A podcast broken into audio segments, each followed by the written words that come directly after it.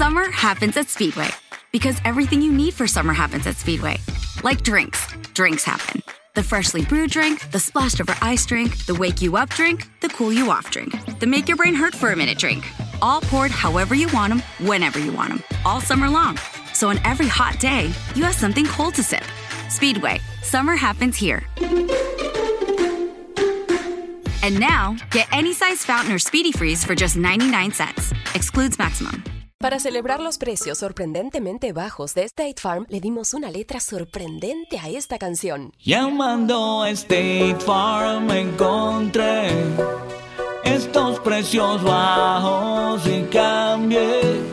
Con precios sorprendentes ahorro mes a mes. Ahorrando dinerito está todo bien. Como un buen vecino, State Farm está ahí. In your Bible, please, the book of Psalms. As you're turning there, I will remind you that we are in the series of Christ in the Psalms. And I've already shared that the Psalms are deep personal feelings and thoughts about God, poetically expressed in the form of public praise.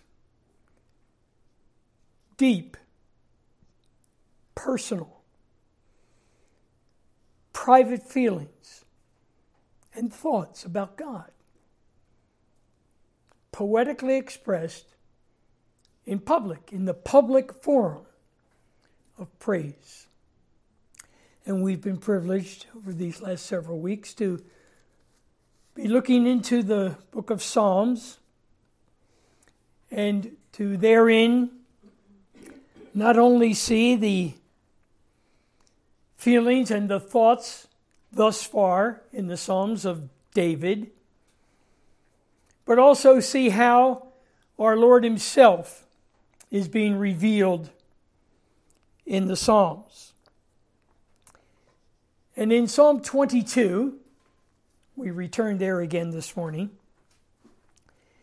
I remind you that it is a psalm of sorrow, the sorrow of separation. David is crying out from the very depths of despair. He's God's anointed, the chosen servant of God. We don't know the circumstance that provoked this psalm of sorrow, this psalm of deep feelings and thoughts about being abandoned. But so it is. From the depths of despair, David cries out in what he is experiencing in his feelings and his thoughts about having been, even as God's anointed, abandoned. My God, my God, why have you forsaken me? Why are you so far from helping me? And from the words of my groaning, Oh my God, I cry in the daytime, but you do not hear. And in the night season, and I'm not silent. From the depths of despair, we have this psalm of sorrow from David, God's anointed. But immediately we connect to our Lord on the cross. For the very words of this song, he cried out, My God, my God,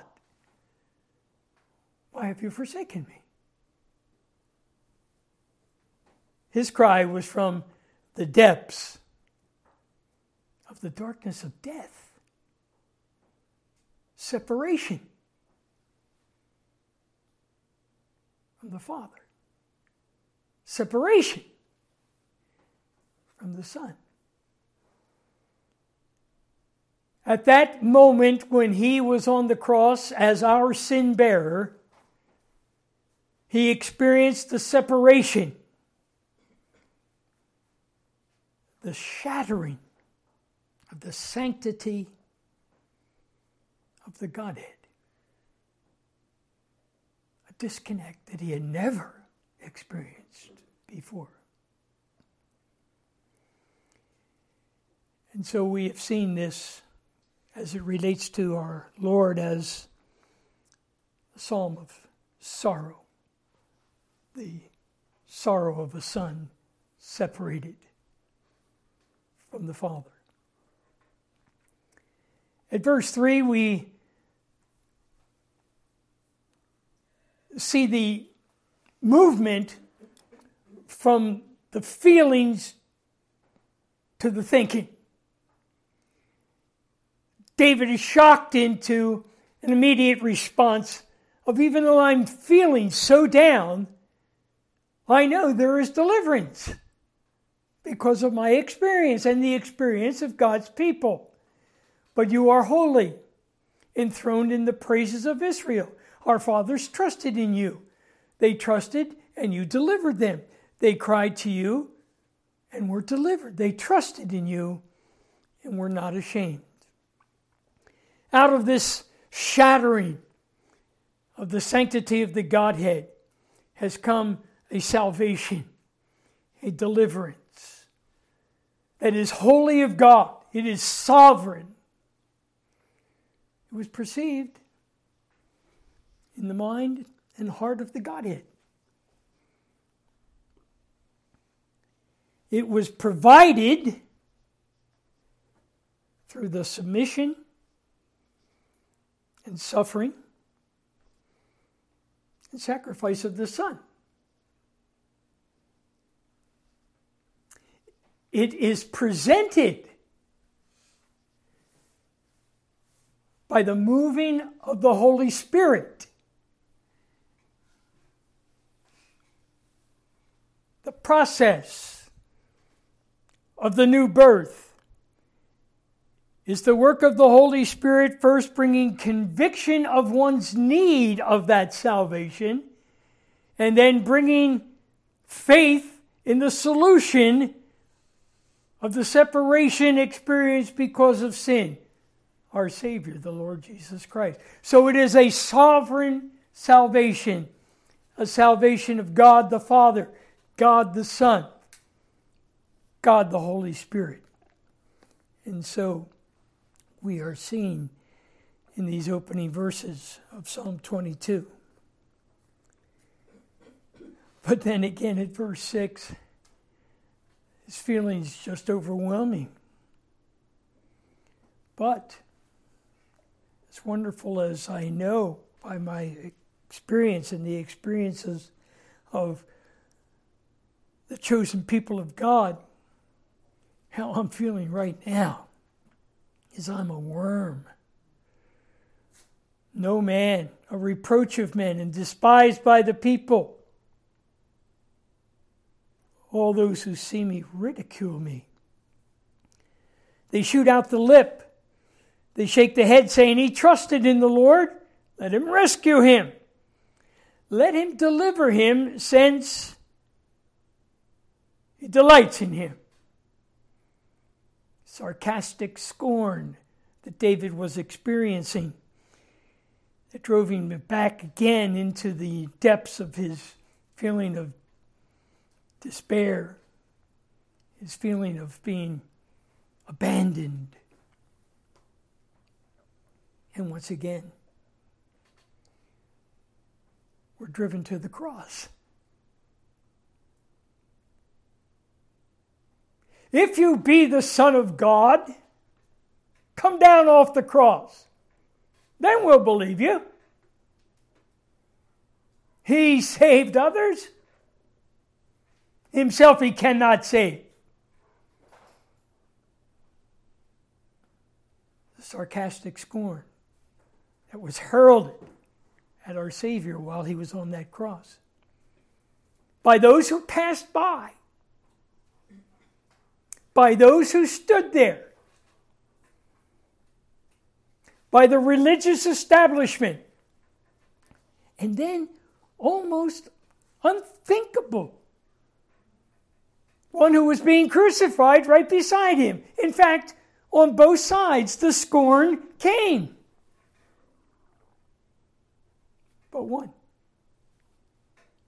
one scorning sinner said, Lord, remember me when you enter into your kingdom. And the response was, Today, thou shalt be with me in paradise. You see, the very thing that they were sarcastically screaming at him, Come down from the cross and we will believe, is the very opposite of what the cross is all about.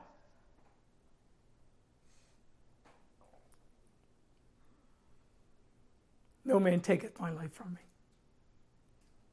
I lay it down. I have power to take it up.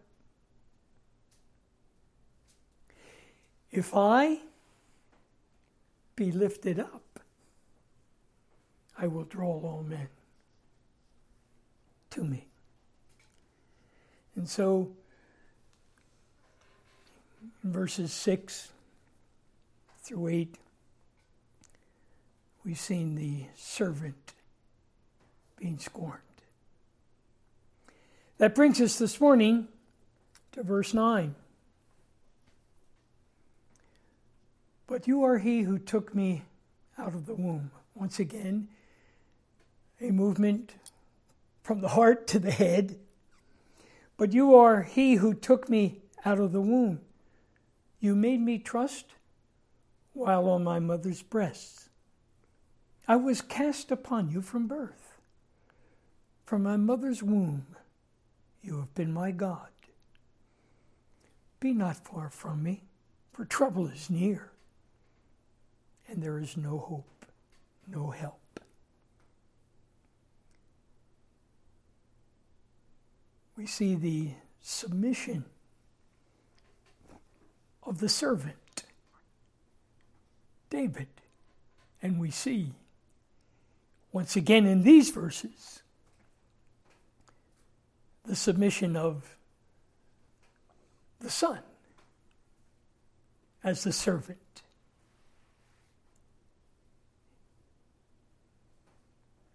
He was submissive to the will of the Father. Went over to Luke chapter 2. It began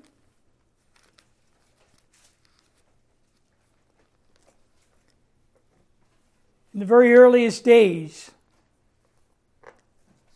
of his life.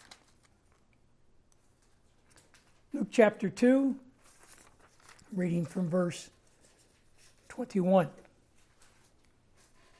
And when eight days were completed for the circumcision of the child, his name was called Jesus, the name given him by the angel before he was conceived in the womb. Luke records that, of course, in the early verses of the first chapter. The angel visited Mary, told her that she was going to bear a son. His name would be called Jesus. In Mark, excuse me, in Matthew's account of the angel visiting Mary and telling her that the name of the child that she would bear would be Jesus because he would save his people. And so we have here the infusion into human experience of Emmanuel, God with us. We have the insertion of the Son. His name shall be called Jesus for he shall save his people, and he shall be called the Son of God. And when the days of his purification according to the law of Moses were completed, they brought him to Jerusalem, to Jerusalem to present him to the Lord, as it is written in the law of the Lord Every male who opens the womb shall be called holy to the Lord, according from Deuteronomy. And to offer a sacrifice, according to what is said in the law of the Lord, a pair of turtle doves or two young pigeons. The Levitical system had set forth the means whereby a child, a male child, would be dedicated unto the Lord through the simple sacrifice of two turtle doves or two young pigeons. And so the parents of Jesus, our Lord, were fulfilling the law as they brought him to the temple. And behold, there was a man in Jerusalem whose name was Simeon. And this man was just and devout, waiting for the consolation of Israel. That's an interesting word. It's the comforting of Israel. Israel needed to be comforted in our New Testament, the Greek language. It is the word that connects to the Holy Spirit. He was waiting for the comforting, the consolation, the paraklesis of Israel. And the Holy Spirit was upon him. There's our word paraclete, the comforter, the one who comes alongside, the one who comes to encourage. So he was waiting for the encouragement. He was waiting for the comforting that only God could provide through his Spirit. And the Spirit was upon him. And it had been revealed to him by the Holy Spirit, the Paraclete, that he would not see death before he would see the Lord's anointed, the Christ. So he came by the Spirit into the temple. And when the parents brought him Jesus uh, brought in Christ Jesus to do for him according to the custom of the law. He took him up in his arms, blessed him, and said, Lord, now you are letting your servant depart in peace, according to your word, for my eyes have been have seen your deliverance, your salvation, which you have prepared before the face of all peoples, a light to bring revelation to the Gentiles. And the glory of your people, Israel. The deliverance, the salvation now, you are revealing to all peoples. In this one, whom in accordance with the fulfilling of the law, his parents had brought. In his public ministry, he began by announcing, I did not come to destroy the law, but to fulfill it. And so, in every aspect of his earliest days, through his earthly ministry, up until his death and resurrection, he was fulfilling the law. He was fulfilling the master plan of the Messiah. He was fulfilling that which God had determined would be in the determined counsel of the Godhead the master plan was put in place. And in that master plan, the Son, the Son would do what the master plan demanded submission of the Son to suffer and to sacrifice as our Savior. Simeon now has seen the, the revelation of who this one is. And Simeon blessed them and said to Mary his mother, Behold, this child is destined for the fall and rising of many in Israel, and for a sign which will be spoken against. Yes, a sword will pierce through your own soul also, that the thoughts of many hearts may be revealed. Unfortunately, the Roman Church has taken from these verses the idea that somehow the salvation that is now being revealed in this child, one who would be rejected even to the point of death, that because of the sorrow she would experience, she would be providing that salvation as the mother of God. No way. What is being revealed is this one who would be rejected is the one who brings redemption. Now, there was one Anna, a prophetess, the daughter of Phanuel of the tribe of Asher. She was of great age and had lived with the husband seven years from her virginity. And this woman was a widow of about 84 years who did not depart from the temple but served. Served God with fasting and prayers night and day. Anna is in the temple. She was married at a very young age.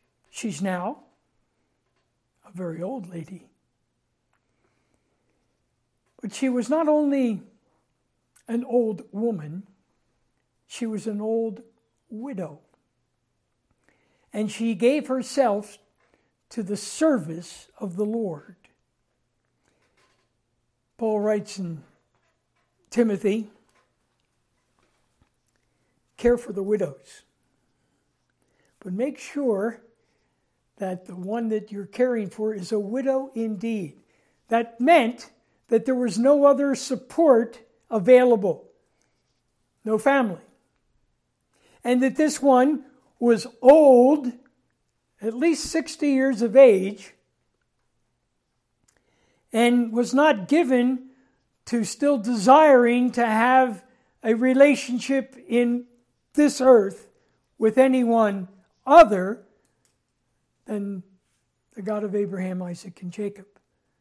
And thus she commits herself, 60 years of age, fully to the service of the Lord. And so Anna is such, married very young, widowed, we don't know when, but now at 84, she's been a widow at least since she's 60 because she's serving in the temple. And coming in that instant, she gave thanks to the Lord and spoke of him to all those who looked for redemption in Jerusalem. So when they had performed all things according to the law, he's fulfilling the law. The Lord then returned to Galilee, to their own city, the city of Nazareth. And the child grew and became strong in spirit, filled with wisdom, and the grace of God was upon him. His parents went to Jerusalem every year at the feast of Passover. And when he was 12 years old, they went up to Jerusalem according to the custom of the feast. When they had finished the days, as they returned, the boy Jesus lingered behind in Jerusalem. And Joseph and his mother did not know it. But supposing him to have been in the company, they went a day's journey and sought him among their relatives and acquaintances. So when they did not find him, they returned to Jerusalem seeking him. Now, so it was that after three days, they found him. They found him in the temple, sitting in the midst of the teachers, both listening to them and asking them questions. And all who heard him were astonished at the understanding that he had and his answers. So when they saw him, they were amazed. And his mother said to him, Son, why have you done this to us? Your father and I have sought you anxiously. And he said to them, Why did you seek me? Did you not know? Is it not that which you should be absolutely assured of? That I must be about my Father's business. The angel came to Mary. And very clearly let her know that the child that was to be born to her was to be born of the Spirit, supernatural, and that he would be the Son of God, that he would be the Savior of his people.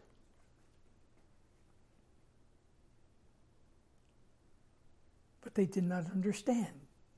They did not fully comprehend the statement which he spoke to them. Then he went down with them and came to Nazareth and was subject to them. But his mother kept all these things in her heart. And Jesus increased in wisdom and stature and in the favor of God and men. And from that day, as a young young lad, he began a process of submission, submitted to them. The scriptures would reveal that he began his ministry at the age of 30. And he began that ministry very publicly. He came to John, who was baptizing, baptizing with regard to the repentance of sin. And he came to be baptized by John, and John said, No, I have need to be baptized of you because John had had that revelation that there was one coming after him, greater than him, one who would baptize by the Spirit. But in submission, in subjection, he said to John, Know that the righteousness of God might be fulfilled. The master plan. All that God has revealed. I come to be baptized. And he entered into the waters. And as he came forth from the waters of baptism, John said, I, I beheld the Spirit of God like a dove coming upon him. And then a voice.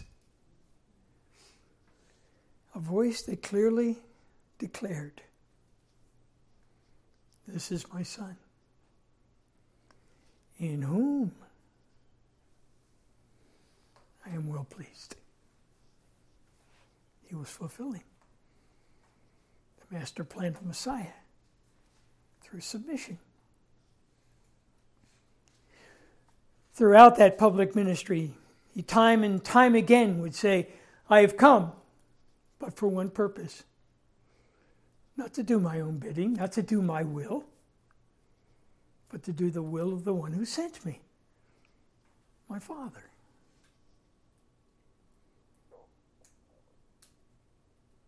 It would take him ultimately into the garden, where he would experience the expectation of a sorrow of separation that he desired, if there was any other way, to accomplish the purpose for which he was sent redemption. to be able to be realized that the cup would pass. But, not my will, but yours be done. Submission.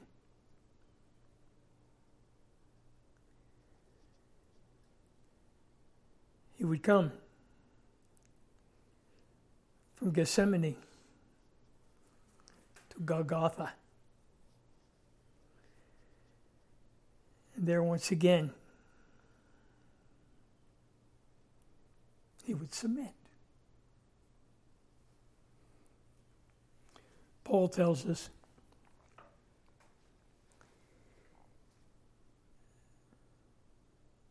he writes to the church at Philippi that was struggling with interpersonal relationships.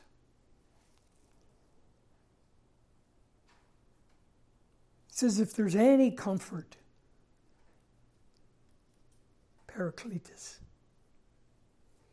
of the Spirit, any comfort of love, any fellowship that we ought to be participating in together. It is that which binds us together in humility. Think about the needs of others. Disregard your own needs so that others can benefit.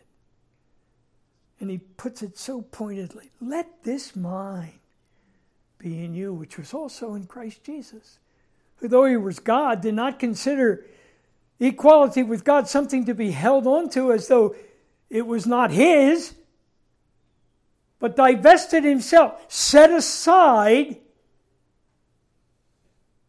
the outward manifestation of the glory of God. Divested himself of that and took on the outward appearance of that which was true of him internally, intrinsically, a servant. And was obedient even unto death. The death of the cross.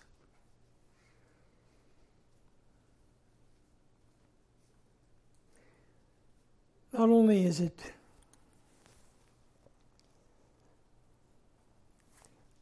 apart from the ministry of the Spirit of God, impossible for us to grasp the significance of that shattering of the sanctity of the Godhead when he was on the cross.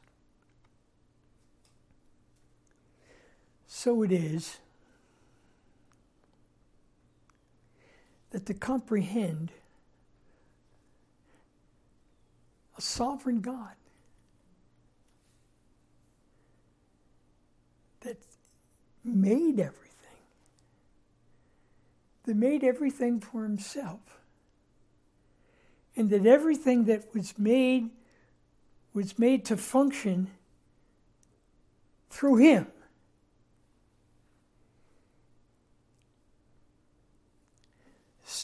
to step away from the outward display of that greatness of who He is.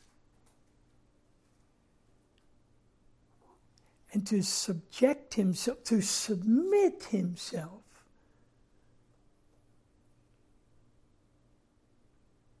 to that of being a servant?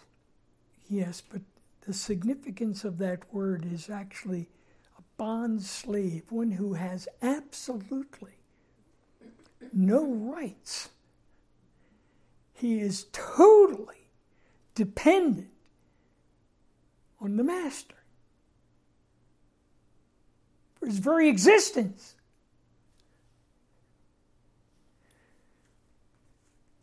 But that's what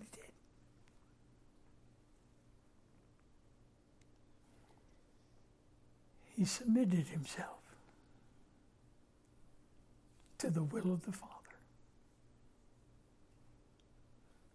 that we might experience forever. A sealing of us to Himself and to the Father and the Holy Spirit. It could never be Because He fulfilled the demands of the determined purpose of Almighty God, the master plan of Messiah, the redemption of this world in its sin. How? By submitting.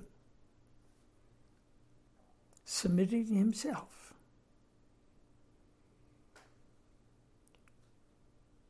To suffer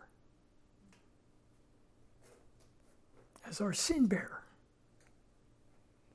as our sacrifice so that we might be with Him forever. Thank you, Lord.